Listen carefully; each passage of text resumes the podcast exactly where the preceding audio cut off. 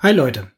Ich habe neulich den Plastikbeitrag eingebracht und dabei insbesondere seine Bedeutung am Lebenszyklusende beleuchtet, um etwas die Perspektive zu verschieben, denn wenn wir über Nachhaltigkeit sprechen, dann leiden die Debatten und zu viele Menschen auch unter Carbon Tunnel Vision. Für das Überleben der Zivilisation der Spezies Mensch dürfen aber die weiteren Aspekte des Themenfeldes Nachhaltigkeit nicht außer Acht geraten. Sie müssen vielmehr ins Zentrum der Debatte. Jetzt ist das Hyperobjekt Nachhaltigkeit noch größer als das Hyperobjekt Klimakatastrophe und ich werde nicht alles beleuchten und auch eher an der Oberfläche bleiben, aber ich denke, die folgende Perspektive gibt bereits einen gewissen Überblick. Und worüber ich heute sprechen möchte, sind die planetaren Grenzen. Als planetare Grenzen werden ökologische Grenzen der Erde bezeichnet, deren Überschreitung die Stabilität des Ökosystems und damit die Lebensgrundlagen der Menschheit gefährdet. Daher lohnt es sich hier mal den Fokus zu setzen. Spoiler vorweg, Fünf dieser planetaren Grenzen, deren Überschreitung das Überleben unserer Spezies gefährdet, sind bereits mehrfach überschritten. Die Entwicklung ist also bereits im Gange. Gut ist, es sind noch einige Entwicklungen heilbar. Aber welche Grenzen sind das? Gehen wir sie doch mal durch. Stratosphärischer Ozonabbau. Bestimmte Substanzen führen zum Abbau von Ozon in der Stratosphäre und damit zu einer Verringerung der Schutzwirkung zum Beispiel gegen UV-Strahlung. Wer älter als 30 ist, wird es kennen. Hier ist das Problem vergleichsweise klein, was gut ist. Es ist auch deswegen toll, denn es ist ein erstes Beispiel dafür, dass nach einer regionalen Überschreitung eine Rückkehr in den sicheren Handlungsraum durch menschliche Bemühungen möglich war. Es geht also, wenn man will. Weitere planetare Grenze, atmosphärische Aerosolbelastung. Also vereinfacht gesagt Emissionen, die die Luft verschmutzen. Das ist die Ursache für die Entstehung sauen Regens und führt bei Menschen und Tieren zu Atemwegserkrankungen, verkürzter Lebenserwartung und einer Reihe weiterer Folgen. Auch beeinflusst sie die Wolkenbildung und verstärkt den Treibhauseffekt. Hier ist die Grenze wahrscheinlich noch nicht erreicht, aber die Tendenz ist steigend. Abholzung und Landnutzungsänderung. Der Eingriff in die Biosphäre und der Lebensräume mit negativen Folgen für uns. Hier ist die weltweite genutzte landwirtschaftliche Fläche zu betrachten und auch Flächenversiegelung. Die negativen Folgen sind der Ausfall von Wäldern, die als Kohlenstoffsenke für die Klimaregulierung wichtig sind und dass Lebe, äh, Lebensräume für Lebens, Lebewesen ausfallen. In Deutschland wurden beispielsweise im Zeitraum 2009 bis 2012 immer noch täglich 64 Hektar Boden pro Tag in Siedlungs- und Verkehrsfläche umgewandelt. Dabei muss man so im Hinterkopf behalten, 0,75 Hektar sind ein Fußballfeld. Das heißt, 64 Hektar pro Tag ähm, ist schon ganz schön was. Und weltweit sieht das je nach Region auch nochmal anders aus. Also kann man jetzt mal nach Brasilien schauen. Hier haben wir die Grenzen noch nicht erreicht, aber es ist auch bereits schon sehr weit fortgeschritten. Einbringung neuartiger Substanzen. Dies meint die Belastung durch Chemikalien, radioaktive Elemente, Schwermetalle und eine Vielzahl organischer, menschengemachter Chemikalien, Nanomaterialien und Mikroplastik, die in die Biosphäre eingebracht werden. Ein Beispiel. Die Pestizide, die heute im Einsatz sind, sind 1000 mal giftiger als DDT. Chemische Kriegsführung gegen die Natur sozusagen. Und wer glaubt, dass das Gift nur auf Bauer Erwins Feld bleibt, der irrt. Denn teilweise tragen sie sich, beispielsweise durch Verwehung etc., auch in umliegende Landschaften ein.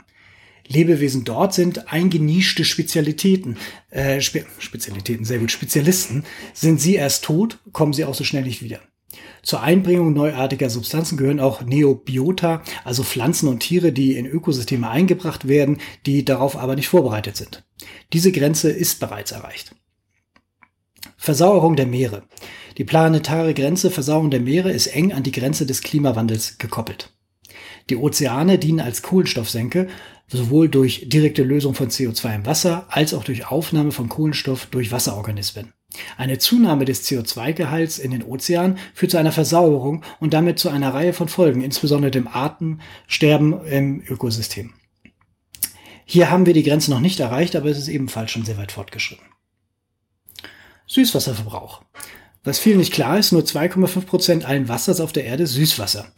Und Wasser hat einen kritischen Einfluss auf die Ernährungssicherheit und den Lebensraum vieler Arten. Hier unterscheidet man im Boden gespeicherten Wasser, sogenannten Grünwasser, sowie Oberflächen- und Grundwasser, sogenannten blauen Wasser. Beide Arten von Wasser sind über den Wasserkreislauf eng miteinander verknüpft. So entsteht durch Verdunstung der Bodenfeuchte in der Atmosphäre Wasserdampf, der durch Niederschlag wieder in Seen und Flüsse zu blauem Wasser wird. Im Gegenzug wird durch Bewässerung blaues zu grünem Wasser. Durch Veränderung der globalen Kreisläufe, Kreisläufe und Dürren ist Süßwasser in ernster Gefahr. Hier ist die Grenze in diesem Jahr erstmals überschritten worden. Das sollte uns allen ein weltweites Alarmsignal sein. Klimawandel, weitere planetare Grenze, also der menschengema die menschengemachte Emission von Treibhausgasen gemessen in CO2-Äquivalenten, erhitzt die Erde und verändert Klimasysteme und alle Lebensbereiche auf dem Planeten. Biogeochemische äh, Kreisläufe meint Phosphor und Stickstoff. Und Phosphor und Stickstoff sind als Dünger in der Landwirtschaft, aber auch in der industriellen Nutzung nahezu unverzichtbar geworden. Nur tragen sich diese in Ökosysteme ein und derzeit ist die Grenze gerissen. Der Stickstoffeintrag ist beispielsweise um mehr das Doppelte überschritten. Dies führt zur Sauerstoffverarmung in den Meeren und Vergiftung der Ökosysteme. Ein lebensnahes Beispiel ist Nitrat. Das ist mal Stickstoff gewesen, wandelt sich durch die Landwirtschaft in Nitrat um und gelangt darüber dann in Flüsse und Grundwasser. Und die Nitratbelastung in unserem Trinkwasser steigt seit Jahren an. Und im Körper wandelt es sich in giftiges Nitrit und krebserregende Nitrosamine. Letzter Punkt, Unversehrtheit der Biosphäre. Unversehrtheit ist lange vorbei. Gerade erleben wir das sechste Massenaussterben auf diesem Planeten. Tausendfach höher als die natürliche Rate und direkt zurückzuführen auf den Menschen. Das war lange abzusehen. Das Buch Silent Spring von der Biologin Rachel Carson zeigte bereits 1962, dass gewaltig etwas ins Rutschen gekommen ist. Große Änderungen in der biologischen Vielfalt haben schwerwiegende Einflüsse auf die Erdsystemfunktion. Tiere und Pflanzen bilden nämlich symbiotische Netze und werden in diesen Netzen genügend Quoten aussterben, stirbt das Ökosystem. Und diese Ökosysteme ernähren uns, sind Kohlenstoff, Senken und Ressourcen. Die Grenze ist wie gesagt längst gerissen. Von den geschätzt 8 Millionen Tier- und Pflanzenarten weltweit ist eine Million vom Aussterben bedroht, so das Europäische Parlament 2020. Wenn wir auf dieses Alarmsignal nicht adäquat reagieren, werden wir die Auswirkungen schon bald spüren. Der wer glaubt, man könne auch mit zwölf Monokulturen und acht Tierarten überleben, hat seinen Biologiekurs bei Dunning-Kruger gemacht und sollte mal mit einem Biologen sprechen. All dies zeigt, Klima ist ein dringliches Problem, aber auch nur ein Problem. Die gesamte Nachhaltigkeitsfrage ist viel, viel größer. Und hier ist die soziale Frage, wie beispielsweise im Donut-Modell von Kate Raworth niedergelegt, noch nicht einmal dabei. Es macht deutlich, dass wir einen holistischen System Change brauchen. Bereits im integrierten Umweltprogramm 2030 des Umweltministeriums 2016 aufgelegt, wurde die Einhaltung der ökologischen Grenzen als zentrale Herausforderung für die Umweltpolitik eingeordnet.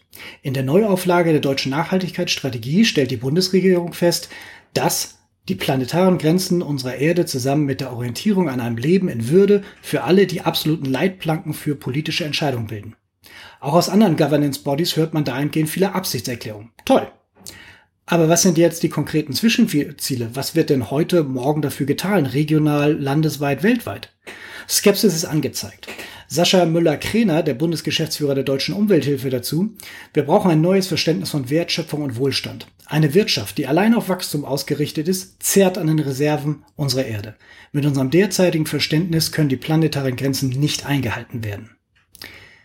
Die Lebenspraxis, die wir die letzten 70 Jahre kultiviert haben, war sehr erfolgreich, hat vielen Menschen Wohlstand gebracht und einige unfassbar reich gemacht. Aber das Ganze für den Preis unserer Lebensgrundlagen.